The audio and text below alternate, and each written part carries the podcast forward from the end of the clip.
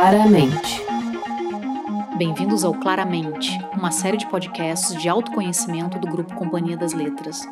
Eu sou Fernanda Pantoja, editora da Companhia das Letras, e eu e meus convidados falaremos sobre as últimas pesquisas científicas que tratam de temas que nos afligem diariamente. Também daremos dicas de como tomar melhores decisões na vida e nos negócios, tentar se organizar no mundo atual, mudar hábitos ruins e muito mais. Criatividade é uma ferramenta poderosa e é por isso que foi temida por figuras de autoridade, de Platão a Putin. É como nos expressamos. Ela dá voz à democracia e dá forma às civilizações. Devemos tratá-la com respeito e, tanto como criadores quanto como cidadãos, tentar manter sempre a mente aberta e o espírito generoso. Afinal, é nossa imaginação que nos torna humanos. Esse trecho é do livro Pense como um Artista, de Will Gompertz, lançado no Brasil pela editora Zahar. A criatividade é algo inerente ao ser humano. Ser criativo não significa ser artista, ou significa? Afinal, não podemos afirmar que todos somos um pouco artistas? A criatividade está no nosso dia a dia, na maneira inusitada com que resolvemos um problema, na mensagem espirituosa que enviamos a um amigo, no jeito de se vestir, ao fazer com que nosso dinheiro chegue ao fim do mês. E hoje a ciência já começa a nos mostrar quais zonas do cérebro se relacionam à criatividade, para entender se é possível treinar o cérebro para que sejamos ainda mais criativos. Nosso papo sobre criatividade hoje conta com a professora Elíada de Castro, da pós-graduação da USP, com Alceu Quesorim Nunes, diretor de arte da Companhia das Letras, e Cláudia Espínola de Carvalho, coordenadora de arte da Companhia das Letras. Obrigada pela presença de vocês aqui hoje. Um, é um prazer, prazer estar aqui com vocês. É, a gente que agradece. Bom, primeira pergunta que eu vou fazer sobre criatividade para o seu e para a Cláudia, depois a professora Elida vai complementar. É, vocês dois trabalham com capas de livros, principalmente aqui na editora, né? Vocês são designers e muitas vezes você tem que criar um projeto com prazo super curto e as, muitas vezes, ou na maioria das vezes, de um projeto super importante. É, como é o processo criativo de vocês? Vocês conseguem explicar? Esse processo se repete? Existem vários processos? Eu queria que vocês falassem um pouquinho, porque isso eu acho que é uma curiosidade que as pessoas têm, quem não trabalha com arte. Ai, para mim o processo, eu confesso que é sofrido, assim, não é uma coisa fácil. Cada capa é uma capa e geralmente é, eu tiro as ideias lendo briefing e muito texto mesmo. O briefing, é, o briefing é quando o editor fala um pouco sobre o livro, Isso. fala mais ou menos o que ele espera para essa capa, dá é. alguma, de repente, alguma inspiração para o capista, para o design. Sim, ele dá um panorama meio geral do livro e um pouco do que, que às vezes, o que, que o autor quer. Então, é meio com um norte para a gente. A gente sempre começa a fazer uma capa a partir do briefing que vem do editor. E então ajuda bastante, às vezes. Ah, nem sempre, né? Às vezes, o, às vezes atrapalha. É, às vezes o briefing não é tão profundo, enfim, não tem tanta informação, mas em geral ajuda. E o texto em si sempre ajuda bastante, ainda mais quando é livro de literatura, não é, não sei, uma biografia, por exemplo, em geral a gente acaba não lendo. Eu, pelo menos, não leio. Mas, então, é, vou tirando do, do texto mesmo, lendo e pensando visualmente o que, que, poderia funcionar. E uma coisa que ajuda bastante também é, na vida, assim, é estar em contato, sei lá, e, e visitar exposição, cinema, música tudo alimenta um pouco ali Esse o, o processo. cérebro que daí no momento que você precisa daquilo às vezes Vem. Vem, você se dá conta, olha, isso veio daquele momento em que eu estava. É, você consegue perceber. Sim. sim, às vezes sim. Mas não é uma regra. Não. Esse processo não se ele se repete, às vezes vem do nada, assim. É, é, é né, eu acho que não tem uma regra. Eu não, eu não penso muito assim. Eu vou tentando botar para fora e fazendo estudos assim.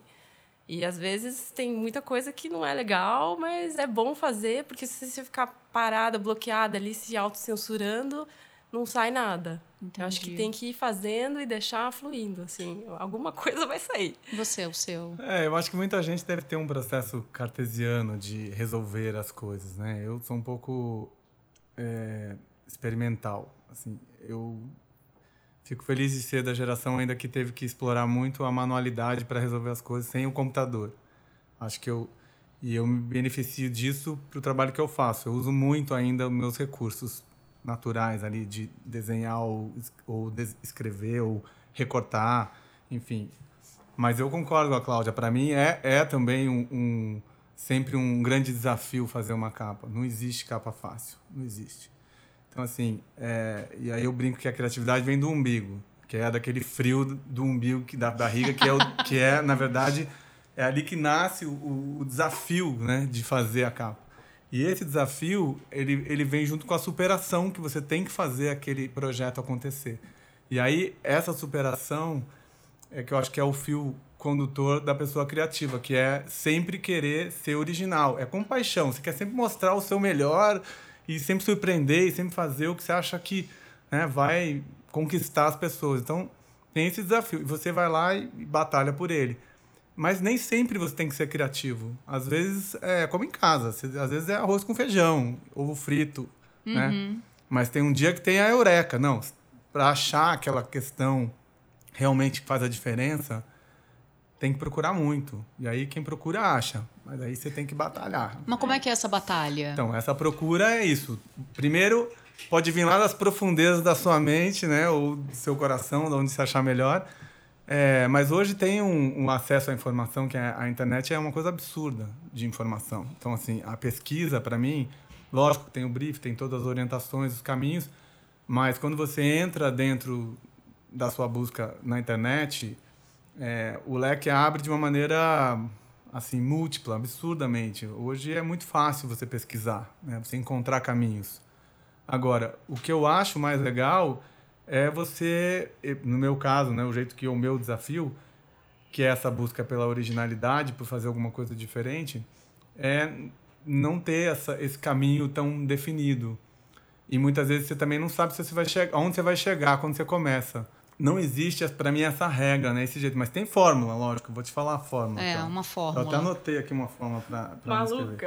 É, criatividade maior, menor ou igual ao tamanho do desafio versus a necessidade multiplicada pela motivação mais a superação ao quadrado e a busca da originalidade. Adorei! Essa é a forma. Isso tudo está escrito num papel todo desenhado, todo lindo e maravilhoso. É, como todas as anotações do seu. É, que é o jeito que eu consigo pensar, né? Incrível. E, professora Elieda, pois não. como você falaria sobre o processo criativo e como definiria a criatividade? É, bom, muita coisa. Eu vou fazer uma, uma definição bem simplesinha de criatividade, né? Que criatividade é você encontrar novas soluções, e aí essa questão da originalidade que você está levantando, para novos e velhos problemas. Então eu sei que há definições incríveis, mas eu vou uhum. me resumir a esta, quer dizer, se você encontrou uma, uma solução nova para um problema, você é uma pessoa criativa. E é interessante quando ele disse: a gente é um desafio, você nunca sabe a resposta. E isso é uma das maravilhas da criatividade, porque você vai gerar uma coisa nova, não é? Eu, fora minha vida de professora, eu também escrevo textos de teatro e tal. E o mais legal é que você se põe no desafio e, e você começa a escrever e aquela história, já, ela vai. Você, ao mesmo tempo, você é, é, assiste aquilo. Então, você cria. Aquilo é maravilhoso. Fala assim, ah, essa história começa assim, vai terminar assim. Aí já perdeu a graça. Então você fala, não, mas o, o personagem disse isso, aí o outro fez isso. Então parece que você tá, aquilo está uhum. criando vida. Uhum. E isso é legal, porque daí a gente consegue, é, que, quando chega no final, a obra está tá feita, completa, e aí tem uma coisa nova. Aí que é a ideia da originalidade, né? Uhum. E o processo que ele está falando, está, hoje a, a, a, internet possibilita muito a gente pesquisar. É, pesquisar mas ajuda muito. Pesquisar é. é. mas vamos dizer que é o primeiro passo do processo criativo? Sim. né? Bom, eu como professora agora vou falar um pouquinho, passo um, passo dois, passo três, tá bom?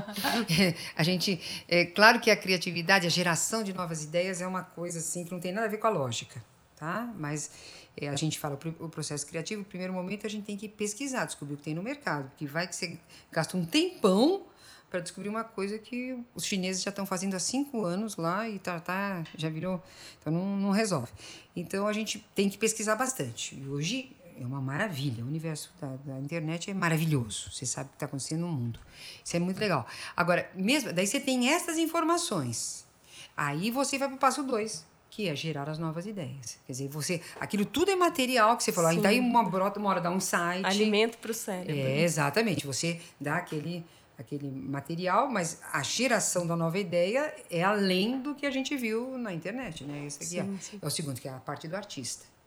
E depois, então, aí a gente gira, cria ideias maravilhosas, mas nem sempre possíveis de serem praticadas. É. Então, eu tenho uma ideia maravilhosa, mas não pode ser capa pode de um livro. Em prática. Então, aí você vai ter que um outro lado do cérebro, que é justamente você julgar qual a melhor ideia, indo esse lado lógico, né?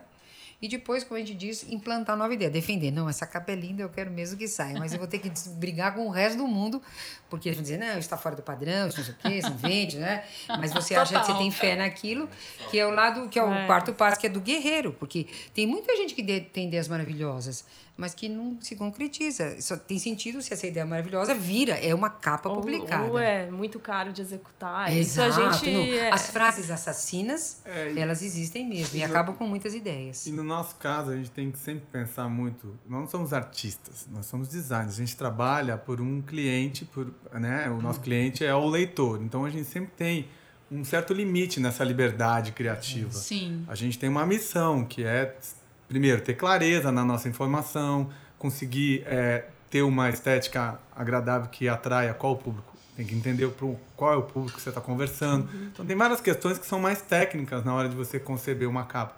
Então, não é tão livre. Né? Tem, tem vários pontos. E na vida também não é tão livre. Eu, eu, eu, eu, eu lembro muito na faculdade, né? na, na escola e na faculdade, é, eu sempre tive essa busca de tentar fazer as coisas diferentes.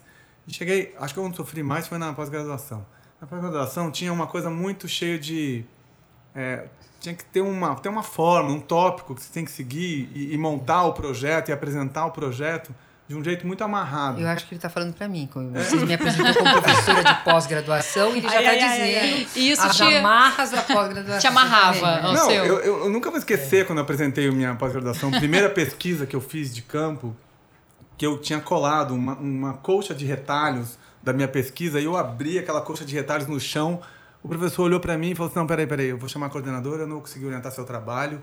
É, Isso tipo, aqui é demais para mim. É, é muito fora do padrão, mas, é, gente, sinceramente, é, era um curso de é, design thinking, que é uma palavra que as pessoas gostam de é. usar, né? Então, assim, que é uma coisa para você realmente recriar as coisas, fazer uma coisa diferente. Então, para mim, era inconcebível você ter uma forma tão, tão amarrada Sabe? Tipo, é uma coisa para você realmente. E a pessoa tem que perceber que ali é a hora da experimentação. Então, é aquele no, lugar, né? Naquele lugar era, é, tinha que ser o lugar para experimentação, né? Na, enfim, na escola, uhum. na faculdade, onde for. Porque no trabalho você pode experimentar, óbvio, né? Você, você consegue experimentar e ter o bom senso de aproveitar coisas que você experimenta. Não dá para você experimentar o tempo todo. Mas tem horas que você consegue. É, eu fico feliz que volta e meia eu consigo dar umas fugidas assim, Sim. assim e fazer uma coisa um pouquinho mais livre. E acho que mesmo é trabalhando para clientes, mesmo né? É. Para clientes. Muitas, muitas pessoas para agradar, é, muitas pessoas para provar. É. é. Tem, tem um compromisso de venda, essas coisas é um pouco mais complexo, mas mesmo assim é interessante que a gente cria muito também dentro do limite. E eu gosto dessa frase em criatividade que é dentro do limite a possibilidade. Eu gosto disso, porque uhum. uma vez eu fui chamada uma amiga minha que é uma escola de dança, e falou: oh, Eu quero fazer um espetáculo de final de ano, mas você sabe, eu tenho dois meninos e 100 meninas para dançar, que normalmente em escola de dança, de balé de criança, Haja tem criatividade. dois meninos e 100 crianças. E ela falava, faz uma historinha assim, precisa ficar aquela coisa chata de assistir final de ano, entra um monte de criança. E eu fiz uma historinha, então, meu limite é esse, eu tenho dois atores, que, que personagens que eu tenho, né? E 100 meninas. Aí eu fiz a Cidade das Mulheres. E eles chegam, então eu comecei, quer dizer, esse era o meu limite, eu só tinha isso. E dentro disso, então eu, eu coloquei o menino, ele, ele consegue entrar dentro de uma mala, e entra na cidade das mulheres. Aí fiz toda uma historinha, não foi assim grande dramaturgia, mas deu um, sabe, ah, eu, dentro um sabor do, totalmente é, diferente. Onde eu estava presa é que me, me deu. Te trouxe a possibilidade. Fez sucesso essa, essa apresentação. Daí, no ano seguinte, ela me chamou de novo. E aí, haja criatividade, né? Aí, então, eu peguei, e, e as meninas dançam todas iguaizinhas, né? Com o mesmo figurino e tal. Então, eu, ela queria trabalhar o Monteiro Lobato, o sítio do Pica-Pau Amarelo. Então, eu coloquei, inventei lá que existia uma, uma máquina que estava, assim, fazendo essa reprodução em massa sabe? Dos personagens. Então entrava as Emílias, entrava as Ania, e também ficou legal. E depois ele veio no final da história, tinha a dizer que ele estava, para manter os personagens, estava usando esse recurso para não desaparecer Monteiro Lobato. E daí tinha um final assim. Uhum. Mas quer dizer, é o limite. Como é que eu faço? Dez criancinhas iguais, eles não dá para você criar personagem. Agora, se você tem uma máquina que reproduz, né, em série, e você agora vem outro e cada vez mais vai aumentando, aí foi isso. Então, eu, eu, eu claro que a gente quer a maior liberdade do mundo. O Stanislavski diretor de teatro há muitos anos, um homem brilhante, ele dizia que não devia ter data de estreia, porque sempre você tem que melhorar a peça. Mas tem a data e você tem que fazer é o prazo do data. capista. Exato. Ai, justamente. Né? Então você tem, não tem jeito. Então ele, por gosto dele, ele ficaria aprimorando aquela peça maravilhosamente. Mas infelizmente tem o prazo. Hum. Mas é o prazo que faz você apresentar, Olha, né? É, a gente até estava comentando sobre isso antes. É, Para mim, preciso de prazo. Se, se é. É, não tá, tá muito solto, acaba. Você não consegue. Eu acho que a pressão às vezes até ajuda. A criatividade. É, a sair. É, essa necessidade. É. é. é. agora vamos falar um pouquinho sobre pesquisas científicas, né? Esse é um podcast no qual a gente sempre fala um pouco de pesquisas, né?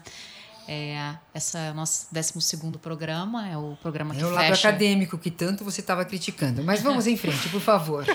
Esse é o nosso 12 episódio, episódio que fecha a temporada, e falaremos sobre pesquisa científica também, como sempre. É, no início desse ano, a Super Interessante ela publicou um artigo escrito pela jornalista Ana Carolina Leonardi, que falava sobre pessoas super criativas.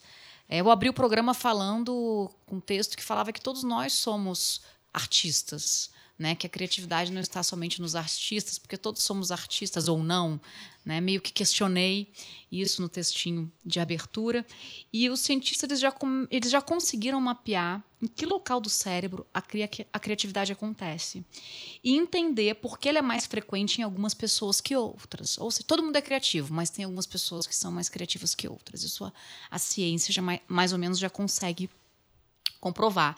E nessa pesquisa, é, uh, os, pesquis os pesquisadores pediram que 163 voluntários dessem respostas para a pergunta: para que serve uma meia? E as respostas eram avaliadas de acordo com a originalidade. Não era você responder a meia para usar para cobrir o pé e esquentar o pé, não. Era o que você podia fazer com a meia e respostas inusitadas. E só que enquanto esses voluntários respondiam a pergunta, os participantes também passavam por um exame de ressonância magnética. Então, os cientistas eles sabiam quais regiões em cada cérebro ficavam mais ativas durante o teste. Então, os, os neurocientistas eles buscaram correlações entre a pontuação das pessoas que foram mais que deram respostas mais criativas né? Quem deu a resposta mais inusitada, mais engraçada, e as áreas cerebrais que eram ativadas no momento do exercício. Então, a partir desse resultado, eles viram que as, as respostas mais criativas, essas áreas do cérebro estavam com conexões mais fortes. Então, quanto mais conectadas as áreas eram, melhores as respostas do que fazer com a meia. E depois, o mais interessante foi que depois eles testaram essa conclusão com três levas de voluntários, outros voluntários.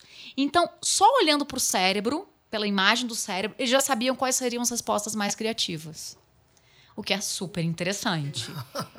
Então, é, o que, que, eles querem com isso? Essa pesquisa, eles querem tentar descobrir se existe uma maneira de você treinar essa criatividade. Sei lá, por exemplo, fazer aula de desenho toda semana pode fortalecer essas conexões e fazer com que eu seja mais criativo? Não sei, vocês, ah, vocês querem ser muito criativos para fazerem mais capas lindas e maravilhosas. Então, de repente, fazer aula de, não sei, de pintura vai ajudar vocês? Aula de mímica, talvez. Aula de mímica, talvez. Você tirou é... Desculpa. Ele é muito criativo. Olha só. O, o Alceu já descobriu um uso inusitado com a meia, fazendo um fantochezinho aqui. Ele já fez isso hoje. Ó. E aí eu o vou ler. dele é, deve. Tá... É, tá. E eu vou ler agora um, uma citação, uma frase que o Ed Catmull, que é o presidente da Disney Animation, ele fala assim: que a maioria das pessoas tem uma visão muito restrita sobre a criatividade Então passamos uma quantidade absurda de tempo insistindo para elas irem mais a fundo, procurarem mais em si mesmas, encontrarem algo que seja real e possa ser mágico quando sair da boca de um personagem na tela. Todos temos o processo criativo dentro de nós, só precisamos ser levados a usá-lo de vez em quando. A gente já falou sobre isso aqui, já meio que concluímos que todas as pessoas são criativas. É, certo? tem potencial de serem E- criativas. Ilíada? Porque se eu digo criativa, dá a impressão que a pessoa já está gerando Tem novas potencial. ideias. Quer dizer, o ser humano Uhum. é um ser que tem a potencialidade de ser criativo. Ponto. Agora, se é um estímulo, tal, se como aí a ele gente consegue manifestar. essa criatividade? É, a gente fala muito assim, algumas sugestões. Bom, aí ele já deu uma ideia ótima aí da, da utilização da meia como fantoche. É isso? Quer dizer, você tem que fugir da resposta padrão. Esta é básica. Então, se você faz, se todo mundo faz esse caminho, você tem que buscar um caminho diferente. O caminho diferente não quer dizer necessariamente que seja melhor, mas pelo menos você está buscando caminhos novos. Agora, se você faz sempre o mesmo caminho, buscando uma nova resposta, isso é coisa de louco, mas a gente acaba fazendo, né? A gente Sim. acaba achando, não, não, deixa eu insistir aqui que vai sair um caminho. Não sai, você está passeando Aham. pelo mesmo caminho. Então, romper, né, quebrar assim isso desde pequenininho. Por exemplo, quando minhas filhas eram pequenas, eu sou preocupada com esse assunto há muito tempo. Então, por exemplo, a minha filha pequena criança faz isso. É, pegou o prato, estava jantando e ela pegou e foi para debaixo da mesa. Claro, não havia visitas nesse dia na minha casa, tá? Porque se o dia que tem visita eu não fazia isso. Pega mas- mal. Então, eu e meu marido, que também é atento a essa questão, fomos para debaixo da mesa. E nós comemos debaixo da mesa. Olha. Isso é real. Para ela foi uma delícia. Imagina. Era um mundo. E criança adora assim, essas coisas cobertas. Sim, eu túneis. adorava aquelas casinhas da É, Mônica que tinha. Então, e aí ficamos debaixo da mesa, comendo. Pronto. A criança, por exemplo, quer experimentar comer no prato, assim, às vezes lambendo. Que ela imita o cachorro, ela vê o cachorro. E os pais sempre chamam atenção. Menina, assim não, aqui, assim é bicho que come. Claro, é verdade, a criança tem que aprender a resposta padrão, porque senão ela vai ficar um, um bicho diferente, demais. Mas ela tem que saber que ela pode também lamber. Ela, pode- o dia que tem visita, não pode. Aí era o dia que ela tem que ficar. ban- É verdade, eu, eu fiz isso muito com os meus filhos. Ótimo. O dia que a minha sogra dormia em casa, elas não podiam nem dormir nos pés da cama, porque ela dizia: por que que essa menina tá dormindo no pé da cama? Imagine se elas resolvessem dormir no banheiro. Então não tinha jeito. Então eu, eu tinha que fazer assim: gente, dia de visita é dia. Se comporta. É, então, quebrar, então você está dizendo, como que eu faço? Não que eu seja uma pessoa super criativa, não, não digo, não sou assim. Mas eu tenho algumas respostas diferentes, mas você tem que cortar a resposta padrão. Se você faz sempre o mesmo caminho, entendeu? Você sempre senta para comer, você nunca vai descobrir que você tem a chance de comer debaixo da mesa, né? Tentar mudar as rotinas. As né? rotinas. Então, um dos livros do Von Eyck é um chute na rotina. Porque a rotina é. Claro, por favor, não estou dizendo aqui, é- não é o caos da indisciplina. Porque tem gente que é tão caótico que justamente ser disciplinado é que é fugir da rotina. Não tem? Tem gente assim que é É. tudo assim. Você fala assim, ó, escuta, quer, quer melhorar em criatividade, então vê se você fixa, Vai né? rotina que vai você na vai- rotina que é que você está quebrando o seu padrão. Certo? Mas, regra geral, a gente tem um pouco assim esse padrão muito para gerar novas ideias. Digo, né, na, nesta fase, né, trabalhando com quatro passos da- do processo criativo, quer dizer, a geração de novas ideias, como você falou, às vezes é um filme que fica aqui e de repente tem um insight. E por isso, então, a gente tem que se alimentar dessas diferentes fontes. A gente lançou aqui na Objetiva há um tempo um livro chamado Grande Magia, que é um livro sobre criatividade, de uma autora chamada Elizabeth Gilbert, que é uma autora best-seller aqui da editora. Ela lançou o livro Comer, Rezar, Amar, depois lançou Comprometida e o último que ela lançou com a gente foi o de não ficção, foi esse Grande Magia sobre criatividade, baseado é, em duas palestras no TED que ela fez incríveis, que fizeram um super sucesso. Ela escreveu esse livro. E ela, no livro, ela toca muito nessa tecla. Ela argumenta que o medo pode ser um grande obstáculo à nossa criatividade, porque para ela, uma vida criativa é uma vida sem medo. E ela lista uma série né, alguns medos que temos. Por exemplo, medo de não ter nenhum talento, medo de ser rejeitado, criticado, ridicularizado, incompreendido, ignorado, medo de não ter o tipo de disciplina necessária, medo de estar velho demais para começar, medo de nunca ter tido a capacidade de produzir algo de bom para início de conversa. E também, indo ao encontro do que Elizabeth Gilbert fala, tem um outro livro lançado pela editora Zah chamado Pense como um Artista. E ele escreve um capítulo que chama que chama-se Os Artistas são corajosos. E ele afirma que os, os artistas de certa, estão, de certa forma, despidos perante o mundo, dizendo: olhem para mim. E eles fazem isso quando não estão inteiramente certos de que o que produziram é bom. A criatividade, como disse Henri Matisse, demanda coragem. Vocês concordam? O medo já impediu vocês de serem criativos? A Seu, Cláudia e Líada? Hum. Eu concordo que precisa de coragem, sim.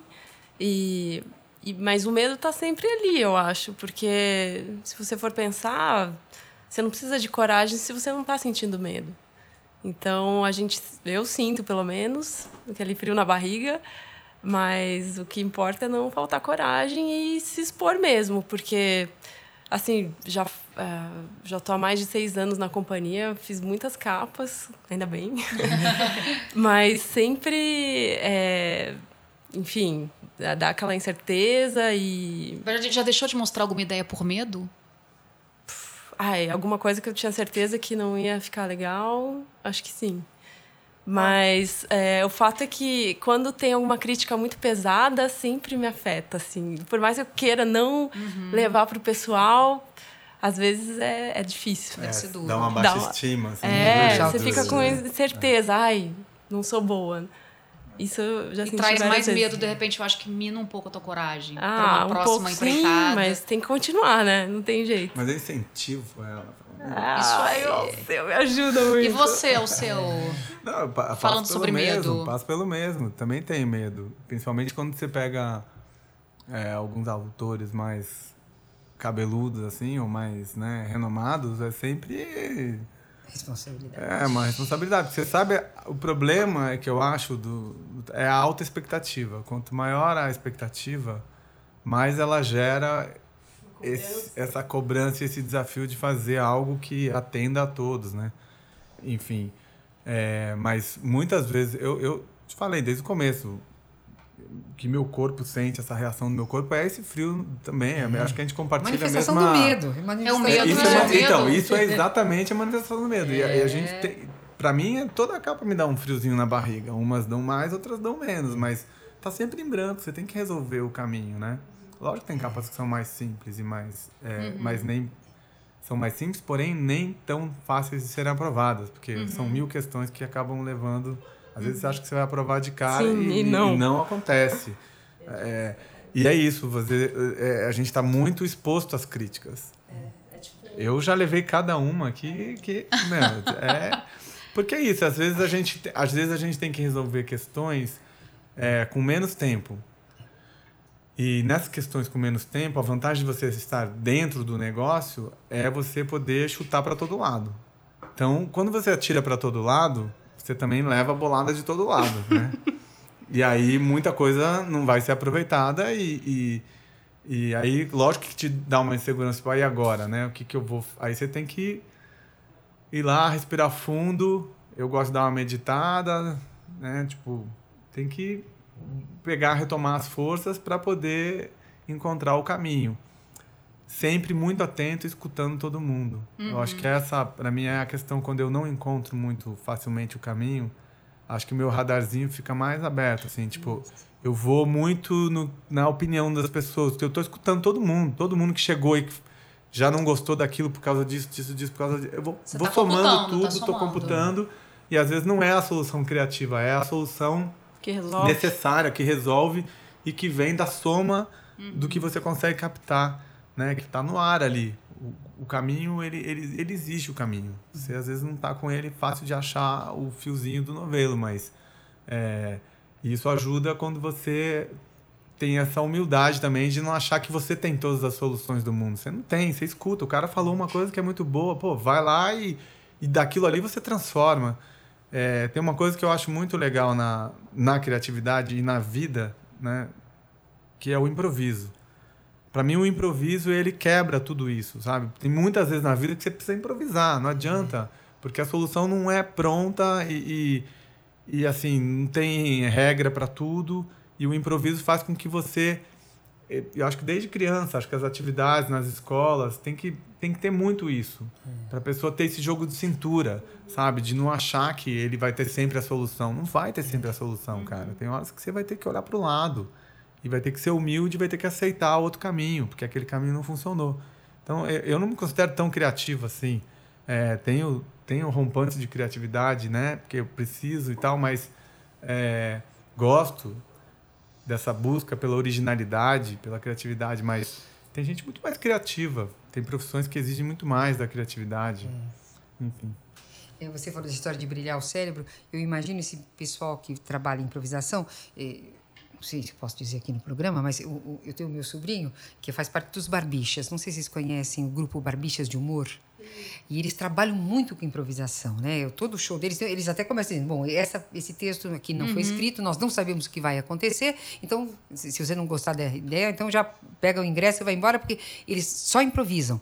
E eu imagino que o cérebro deles deve ficar realmente, ó... Essas áreas é, mas é demais os exercícios de criatividade. É surpreendente o que eles conseguem responder. Agora você falou do medo. Sobre medo, Ilíada. É, eu vou te dizer que, normalmente, quando eu apresento minhas é, obras, o que eu produzo, assim, é, eu vou dizer que eu tenho uma autoestima um pouco elevada. E eu não sou assim. Só tem uma pessoa, agora que eu estou lembrando que quando eu vou, que é um cara extremamente criativo, ele é um artista plástico que eu tenho muito contato. Não vou falar o nome dele aqui, porque eu vou falar da casa dele, depois falar, ah, você fala uhum. da minha casa, então a casa dele é assim, ó. Você entra na casa dele, é, é, tudo o teto é de vidro certo? E aí, como você resolve? Porque tem sol, né? Você tem guarda-sóis. Então, ele tem um guarda-sol, onde é a parte do, do computador, o guarda-sol ali e tal. Daí eu falei para ele outro dia, mas escuta, meu amigo, por que, que esta, essa porta abre na escada? Você já imaginou uma, uma porta que abre numa escada? A escada está descendo, tem uma porta? Não dá, né? A pessoa não tem como você entrar naquele lugar. Ele falou, não, é que agora eu vou serrar metade da porta e metade vai ser a ponte, entendeu? Para entrar na sala. Ele é assim, você vai no banheiro, você liga a luz, já toca música. É, não, não, é de uma criatividade extraordinária. E ele, quando, é verdade, quando eu vou mostrar algum trabalho para ele, eu vou com medo, porque eu falo, pô, esse cara é tão melhor do que eu. E ele, não, e ele dá ideias ótimas. Tem umas que ele me destrói. Eu falo, pô, mas isso aí é tão básico. Eu fico assim. Mas é uma pessoa que pela criatividade, mas é uma pessoa, gente, que ele nunca dá a resposta padrão. É impressionante. Tudo que você fala com ele, ele já sai pelo menos da quinta resposta. Olha só. E é um cara assim que é o tempo inteiro criativo, né? Nota 10. Bom. Ainda falando do Continuando sobre o Grande Magia, que é um livro que eu acho muito legal sobre a criatividade aqui da editora, ela conta uma história incrível que eu acho que vocês vão se identificar com essa história um pouco. Não em relação a livro, porque vocês não escrevem livros. A Ilíada, de repente. É, ela conta que uma vez ela teve uma ideia para um livro. Incrível. A história toda na cabeça. E ela assinou contrato, inclusive, com uma editora para entregar o manuscrito em tanto tempo, porque o contrato tem um prazo. E, de repente, ela estava super animada, várias coisas aconteceram na vida dela. Ela era casada com, ela é americana, era casada, ela que era, namorava um brasileiro. Teve, e aí ele não tinha visto e deu um problema para ele teve que casar com ele para ele poder ficar nos Estados Unidos com ela. E ela acabou escrevendo um outro livro de não ficção sobre essa história do casamento dela que chama-se Comprometida. E aí ela não escreveu o livro.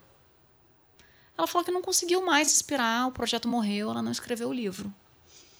E aí um dia ela tava, ela fez uma amizade numa, num evento que ela foi, ela conheceu uma escritora. E ela começou a ficar amiga dessa escritora, elas se correspondiam por cartas, cartas mesmo. Elas escreviam uma carta, depois ela escrevia de volta. E aí um dia elas tomaram café da manhã. E aí uma vai, eu tô começando. Aí a escritora falou, tô com uma ideia para um livro. E ela, que legal, quando a gente se conhecer pessoalmente, eu vou te contar. Aí elas tomaram café um dia da manhã, da manhã num hotel. E elas, então, você me conta sobre o livro que você estava escrevendo. Só que a ideia do livro que Elizabeth Gilbert tinha tido era uma, ideia, uma história super inusitada. Era de um, um empresário americano que tinha uma secretária que era apaixonada por ele. Esse empresário tinha um filho, bom vivant, que queria investir numa, numa estrada que estava sendo construída na floresta amazônica. E aí o filho vai para o Brasil, ele decide, esse empresário decide investir o dinheiro o filho vai pro, pro, vem para o Brasil, desaparece e ele manda a secretária para tentar achar o filho. Então, essa secretária, que tinha uma vida super tranquila, a vida dela se torna caótica no momento que ela começa a buscar esse filho desse empresário por quem ela é apaixonada. E também é uma história de amor. Essa é a história do livro que Elizabeth Gilbert escreveu. Quando essa escritora amiga dela foi contar, a história é exatamente essa, só se passa em anos diferentes. A história dessa escritora se passa no momento atual e a história da Elizabeth Gilbert se passava nos anos 60, eu acho. A mesma história, um empresário de Minnesota, até o lugar nos Estados Unidos. E no Brasil também. Que, quer, que investe no Brasil. Não era numa rodovia, era na indústria farmacêutica. A única diferença. E aí o filho, que vai, vem para o Brasil, desaparece, ele manda a secretária, que era apaixonada por ele, e a secretária, que tinha uma vida tranquila, vem para o Brasil, a vida dela se torna caótica, e também é uma história de amor. Impressionante. Ou seja, e ela fala, tem uma parte muito mística no livro, que ela fala que a ideia, a ideia fugiu dela, ela deixou a ideia, ela não cuidou dessa ideia dela, e a ideia saiu dela e foi para outra pessoa. É, eu acho essa que... magia, essa grande magia, a ideia foi embora, fugiu Uhum. dela, porque a gente está falando de uma história completamente nova. A gente não está falando, ah, é um livro de, não era um livro sobre é, a construção, sobre indústria. Sim. É um livro, é, é uma história Ficção toda. total. Então, É. aconteceu, já aconteceu isso com vocês? De vocês terem uma super ideia e de repente a ideia reparar em outra pessoa? Ideias são pensamentos livres, né? E Elas estão por aí. flutuam, eu acho que É, eles é isso que passeiam, Gilbert... divagam. Eu acredito muito nisso. Eu tinha um projeto que eu comecei a fazer, foi meio quase um, um surto criativo, de um mergulho profundo dentro da minha essência, que eu criei uns seres que eram seres abissais. E aí eu saí desenhando loucamente e fiz um livro e falei, não, vou fazer esse livro. O livro está lá, ele virou só um esboço de livro. Enfim, escutei várias pessoas, tem várias críticas. E coincidentemente, depois de um tempo que esse livro ficou lá, eu considero ele adormecido, não o abandonei. Não Oh. fiz que nem ela, está Oh. adormecido. Vai voltar. Olha, mas calma aí que pode ir Hibernando. para outra pessoa. Seres abissais É. jamais serão iguais. Não, eles estão, eles estão adormecidos. Mas olha só. É, daí um dia, uma amiga minha, muito sem jeito, me liga e fala: Então, precisava conversar com você. Já faz tempo que eu queria conversar com você, mas agora não tem mais como, eu preciso falar com você. Eu falei: Não, mas o que aconteceu? É, que que é- qual, é qual é a questão? Dela, eu estou muito sem jeito, porque você já me contou de um, de um projeto seu, que são os seres abissais, e, e, e eu até tentei repensar um projeto que eu estava fazendo, e um projeto tem o mesmo nome, são seres abissais, e aí eu não sei o que, que você acha, tipo, não queria que você ficasse chateado, né? E eu falei, olha, jamais ficaria chateado. Eu, fico tão feliz de ter uma pessoa que tem a mesma afinidade e tanto carinho pelos seres abissais quanto eu, que ele é do mundo, né? Os seres abissais são do mundo. Eu fico feliz que você faça. E eu tenho certeza que o seu livro, eu não faço ideia do que seja, ela é uma artista em plástica, então ela, ela ilustra. É, eu tenho certeza que o seu livro tem o seu olhar e vai ser muito diferente do meu. Porque eles jamais serão iguais, os seres abissais. Esse é meu slogan. Às vezes um capista faz uma capa e o outro capista faz uma capa igual e eles nem se conhecem, nunca viram um trabalho do outro. Acontece muito isso também, não? Tem uma capa que eu fiz há um tempo atrás, é, acho que se chama Retratos com Erros. Não lembro a autora agora. E esse- não faz tanto tempo eu vi uma muito parecida. Da- de fora do Brasil, assim. Deu, Super "Nossa", parecido. Mas já faz uns anos isso. Acho que foi em 2014 que eu fiz. Não sei. Mas é, acontece. recentemente, não sei. E às vezes uma ideia que você acha que é super original, incrível, tem uma outra pessoa que já executou. Sim. Às Né, vezes é um com desenho. logotipo a mesma coisa. Logotipo a mesma coisa. É, e, e, assim, eu às vezes nem gosto de olhar muito quando eu estou fazendo pro universo dos livros, quando eu tô fazendo uma capa. Eu olho E pro se mundo. contaminar, né? Mas olhar para o universo dos livros eu acho meio perigoso às vezes. Lógico que você tem que olhar sempre, né? Você tem que sempre estar se alimentando disso, porque são. é, até para você não fazer nada que esteja. Mas é, eu não gosto de ter essas influências, de cair nesse. Na verdade, a busca sempre é ser original, nu- nunca é fazer igual. Por mais que aquilo te inspire alguma coisa. Mas é, isso acontece muito, essas coincidências Sim, de né? cores. Você pega, às vezes tem um mês, meu, você olha assim, Uhum. as capas estão todas meio azuis ou todas meio laranjas. Sabe, meu, o que aconteceu esse mês? Até o tom vira uma. É, Não sei o que tendência. acontece, uma tendência sem ser uma tendência. A gente lançou o livro do Charles Duhigg, que é o autor do Poder do Hábito. A gente lançou um livro dele chamado Mais Rápido Melhor e tem um capítulo que ele fala sobre a criação do desenho Frozen, que é um super sucesso da Disney. Que no início, primeiro, primeiro filme pronto, eles foram fazer uma cabine dentro, dentro da, da, da empresa e ninguém gostou. Parece que o filme estava super chato. Então eles tiveram que, num prazo curtíssimo, meio que refazer o filme. É, foi super um processo super complicado dentro da, dentro da empresa. Então, é, ele, ele, nesse capítulo, ele fala sobre inovação e criatividade. E aí ele fala né, que, que, na verdade, ele fala que muitas pessoas que a gente acha que têm uma criatividade excepcional, na prática, eles são intermediários intelectuais. Que é você pegar coisas que já existem Just, é, e transformar ou colocar uma ideia sobre a outra, uma, duas ideias antigas e transformar numa ideia nova. Então, é, Será que a gente, na verdade, a gente acha que é original, mas a gente não é tão original assim? É isso que ele coloca, né? Que o ser humano faz isso há séculos. Que aí ele dá exemplos, né? Que, ah, por exemplo, a área da economia comportamental, é, que reformulou o funcionamento de empresas e governos, emergiu nos anos 60, 70 e 80, quando economistas começaram a aplicar princípios antigos da psicologia à economia e a se perguntar, por exemplo, por que pessoas perfeitamente sensatas, sensatas jogavam na loteria ou, para falar de outras, outras justaposições de ideias conhecidas em forma nova, as atuais empresas de redes sociais da internet cresceram quando programadores de software adotaram modelos de saúde pública desenvolvidos originalmente para explicar a disseminação de vírus e os aplicaram à forma como amigos compartilhavam novidades. Ou seja, uma área completamente diferente do conhecimento sendo utilizada em outra e, e trazendo coisas completamente novas. O que, que, vocês acham? A gente, na verdade, não é tão original assim? É, a gente só acha que é. é. é. Dessa história que você está dizendo, é, mas é muito criativo. Por exemplo, o Picasso, quer dizer, quando ele pegou o, guidão da bicicleta e fez virar isto um, um animal, né, uma cabeça de touro, quer dizer, você pode até pegar um material que é quem já criou, mas é a forma que você apresenta que está... O olhar diferente. É, o olhar diferente, né? Agora, é interessante, porque quando a gente trabalha com bloqueio de criatividade, isso aí vem comprovar que a gente precisa sempre estar se alimentando de tudo. Porque às vezes a resposta não está naquela sua área, ela vem de outra área. Quer dizer, se o pessoal está trabalhando redes sociais ligado à saúde, você veja que se ele for encontrar a resposta lá, por, por isso que a gente diz assim: eh, atenção para o bloqueio, isso não é da minha área. Porque se você só fala, ah, não, não vou ler isso aqui não é da minha área. E aí, às vezes, você não tem a resposta. Então, é um dos Sim. bloqueios que impedem a criatividade é este. Então, a gente precisa realmente ler de tudo. Nossa, mas que coisa curiosa no outro mundo. E ali pode ser que venha a resposta. É, o que eu acho que é uma tendência também de, de inovação, se você pegar, isso uhum. eu acho que começou até mesmo lá no Vale do Silício, lá na Califórnia, que é um que é multidisciplinaridade, né? Sim. Que é você você não vai resolver um problema com uma pessoa especialista naquela área. Você quer pessoas de áreas diferentes, todas pensando em conjunto para chegar a uma solução diferente do negócio. Porque o cara que é especialista, ele só vai ter aquela Sim. solução que já é, quer dizer, lógico, com a criatividade, com tudo que for.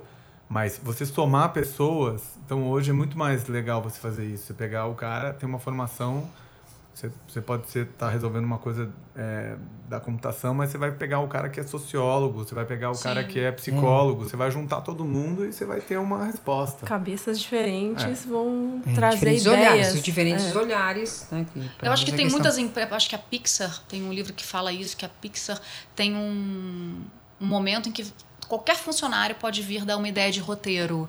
Né? Tem empresas que estimulam a criatividade, mas, mas normalmente empresas ligadas à arte. À arte. É, vamos agora falar, tentar pensar assim no nosso, né, no, no mundo empresarial aqui, né, nesse podcast que a gente fala muito sobre isso também. Ilíada, como você acha que as empresas, sei lá, uma empresa de engenharia, não sei, ou uma empresa de uh, papel, eu acho que todas as empresas têm que ter pessoas criativas né? Não, não importa empresa seja essa, que produto essa empresa produza ou que ela faça. É, como que a, uma, de que forma as empresas podem estimular a criatividade nos funcionários, Elíada? É, é difícil, né? É, deixar que eles experimentem um pouco e nem sempre a primeira resposta é boa. Então tem que realmente ter, ter uma margem. Se a gente só quer que a pessoa dê a resposta certa, aí não vai dar certo. Tem que ter toda ideia, né, de gente toda ideia ela nasce assim meio frágilzinha, e depois ela vai crescendo e fortalecendo. Claro que há algumas, uma ou outra excepcional, mas regra geral, se você eh, mata a ideia logo no começo, não uhum. funciona. Então você tem que ter alguma chance para as pessoas errarem. Algumas empresas, algumas startups tal, estão trabalhando, mesmo essas, assim, até um pouco já maiores, quer dizer, o, o, o funcionário tem um dia que ele faz o que ele quer, o um dia na semana, você sabe disso? O projeto, sexta-feira é o dia que ele pensa com a cabeça dele e tal. E aí ele normalmente ele volta para o trabalho na segunda na semana seguinte, não necessariamente assim tão imediatamente, mas isso dá, né, quer dizer, a, a, a, empresa permite que ele tenha o tempo dele para pensar os projetos dele dentro da empresa. Aí você fala, ah, não, mas ele vai competir. Mas esse cara, ele e ele vai enriquecer a empresa. Ah, nós temos a clássica aqui que, no Brasil, que é a do Sendler, né? O do Ricardo Sendler, que é a Senco, que ele até escreveu o livro é, Você Está Louco? Conhecem do Ricardo Sendler? O Ricardo Sendler é porque ele, Você Está Louco é porque lá ele tem vários grupos de criatividade na empresa. E aí, então, ele junta lá os grupinhos e, e, o pessoal começa a dar ideias alternativas. Aí, de repente, um cara fala assim: Ah, e se a gente fizesse assim? Daí todo mundo vira pra ele e fala, pô, você tá louco, cara. Então ah, é essa tá. ideia que eles vão atrás. Por isso o título do livro, É legal. o que você. É o título do livro. Você está louco. Quer dizer, quando você vem com essa ideia mais estapafúrdia, a chance de que ela realmente inove é grande. Então, eu, o Ricardo Sendler atualmente ele não está mais na empresa, mas ele tem esse período que ele escreveu o livro, uhum. faz uns 4, 5 anos atrás, era justamente isso, quer dizer, é uma empresa onde tem a inovação como um valor, porque tem muita empresa que não tem como valor, até põe um nome bonito, inovação, mas se você quer inovar, não, tem, não te dá tempo. Como você falou, às vezes a pressão do tempo, como você reclamou que às vezes o tempo é muito curto, então não dá tempo de você pensar um pouquinho mais. E, então você dá uma resposta mais próxima do padrão Sim, e entrega. menos risco, né? É. Porque... Aí não, então precisa ter, que a empresa tem que ter esse pensamento mais livre, né? Vocês têm algo a falar sobre como uma empresa pode estimular a criatividade? Ah, eu lembro bem, do, do, eu passei um, uma longa temporada na Editora Abril e lá eu entrei por vias do prêmio do curso Abril de uhum. jornalismo. E o curso Abril ele era visto como uma, um momento de oxigenação da empresa, porque uhum é, é, assim, tinha um. Era meio. Selecionavam pessoas do Brasil inteiro para fazer parte desse curso, em todas as áreas né, do jornalismo, que era eh, fotografia, design e, e jornalismo. E, e, ali tinham vários. Normalmente, é, no começo eram só revista mesmo que a gente produzia, mas depois, quando o mundo foi mudando, tinha que produzir qualquer coisa que fosse diferente, não mais só revista. Mesmo as revistas já tinham um teor de ser diferente das que eram produzidas na casa. E, e isso sempre foi visto como um momento de incentivo para todos se contagiarem com aquele momento de oxigenação e encontrar novas soluções para, enfim, para fazer seus seus projetos. Muita coisa foi desperdiçada, acho que tirava um pouco proveito da, da uhum. maioria, mas tinha um potencial incrível, principalmente as pessoas que chegam, querem mostrar o serviço, enfim. Eu acho que dava essa oxigenada mesmo, mas na prática, para efetivar todas as, as criações elaboradas por ali, eram, eram difíceis de ser aproveitadas, mas Era acho um que todo mundo se beneficiava legal. disso. E você, Cláudia, hum. tem alguma coisa a falar sobre ah, incentivo à criatividade dentro que... das empresas? Ah, dentro das empresas, difícil, mas é. eu acho que não. É, é, como dizer. Não. É, deixar um pouco livre para as pessoas poderem deixar Mas aberto. Mas ao encontro do que a Elida falou. Né? Não, não ficar podando muito. Uhum. Ou, é... Ser louquinho um pouquinho, deixar é. que as pessoas sejam um pouco loucas. Porque se você ficar uma crítica muito forte, as pessoas acabam se fechando se e não né? vão. É, vão deixar de sei lá. Eu acho que tem também uma coisa da liberdade do dia a dia, assim, uhum. as pessoas, a gente, por exemplo, eu com a minha equipe eu não sou rigoroso com horário, com Sim. cobranças, sabe? Tudo isso. Uhum. É, até teve uma época que eu propus que, por, por semestre, cada um, alternando, fizesse um curso que fosse um curso que trouxesse mais conhecimento profissional né, no trabalho, mas fizesse um curso durante o horário do trabalho. Então, são coisas que vão ajudando a pessoa a se sentir mais à vontade. Ele, pô, posso fazer um curso no horário do meu trabalho? Sim, claro. Pô, eu, eu posso sair mais cedo por isso, ou posso, enfim, é, não ter essa cobrança diária o tempo todo. É muito massacrante essa rotina da cobrança, né? Então, uhum. Então, trabalhar com mais liberdade, eu acho que ajuda a pessoa a ser mais livre para ser mais criativa. Entendi. É, faz todo sentido, né? Todo, todo mundo de acordo, na verdade. Estamos. Aqui. Bom, infelizmente, estamos acabando o nosso último episódio da primeira temporada de Claramente.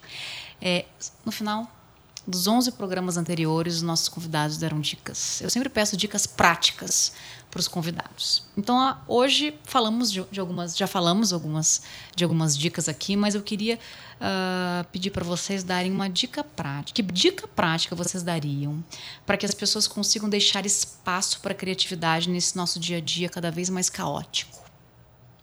Uma dica prática, Elíada. Bem prática. Bem prática. Direto Bom, ao ponto. Direto ao ponto. Nós falamos de quebrar a rotina. Então, se você tem o hábito de comer pizza toda sexta-feira, corta. Ou sábado, sei lá. Então, que alternativas eu tenho fora comer pizza? Então, já, mas não vai para a segunda resposta padrão, tá? Vai comer o que todo mundo sabe. Tem que. Eu estou acostumada a assistir séries é, inglesas ou americanas. Então, hoje eu vou assistir uma série coreana. Hoje eu vou assistir uma série finlandesa. Ótimo. Então, tudo que eu quebra o padrão, vai ajudar, vai te abrir, tem possibilidades de você descobrir novas respostas. Não, não, não garanto sucesso absoluto, certo? Mas vai ajudar. Mas vai, você tem que abrir, você, você tem que sair da resposta padrão. Se todo mundo está fazendo daquele jeito, faça diferente. E não ligue que o pessoal vai dizer, pô, mas cara, você é tão bobo. Esse é outro bloqueio que a gente tem. Não seja bobo. Você vai, sou bobo, eu sou bobo. Sou feliz, é mais bobo quem me diz e toca em frente que Ótimo. você vai descobrir novos caminhos. Tá? Adorei ao seu? Olha, é difícil, né? Você, ah, falou que. Era, você falou que era difícil porque era o fim do, do ano, o fim do programa, ou porque era porque a gente tinha que dar a dica, é difícil. é muito difícil. Não, mas é, a gente falou de várias dicas, mas eu vou falar só uma que eu acho que, é, para mim, é um, um bom alimento, assim. Preste mais atenção nas crianças. As crianças, elas não têm algumas coisas que a gente já tem e, e de bloqueios Isso. e de regras e de preceitos. Então, as crianças, elas fazem, às vezes, uns absurdos. E, e aí, elas quebram, te quebram. Elas mostram para você como que você deveria estar tá fazendo. Então, é a minha maior fonte de inspiração. Então, ser pai mudou muito minha vida e a minha filha, agradeço a ela todo dia que pelas ótimo. graças que ela faz. Boas você, dicas, boas Eu também achei essa a mais difícil da dica, porque é. a criatividade está em tantas áreas diferentes, então uma coisa muito prática, um universo tão aberto de possibilidades é difícil. Mas eu tinha é, um pouco isso das crianças também é, é você não ficar se censurando. Uhum. Eu acho que é, não é muito prático, né? É difícil também não se censurar. Eu acho mas... que você pode falar no sentido de que quando você fala, é, ah, eu tive essa ideia, não dizer não ou não, de é. repente, é. porque é um, né, deixa você começar a se censurar. Você pode não usar, mas deixa rolar. Deixa rolar. É isso aí. Gente, eu adorei o papo, foi muito legal, Cláudia. Foi ótimo, Elida, muito obrigada. mais criativos ainda. Foi um prazer bater esse papo com vocês. Obrigada mesmo. Obrigada, Fernanda, pelo convite. Tchau, tchau. Tchau, tchau.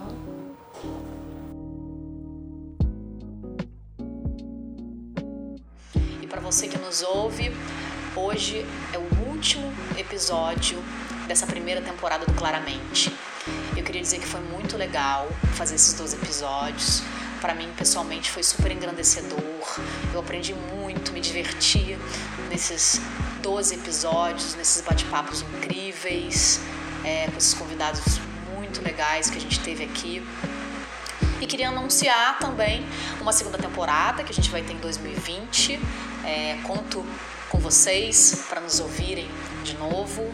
É, eu queria também dizer que vocês podem mandar um e-mail para mim no claramente companhiadasletras.com.br dando dicas, sugestões, fazendo críticas, elogios. É, se quiserem bater um papo também comigo, é, fico super à disposição. Um grande abraço e até o ano que vem.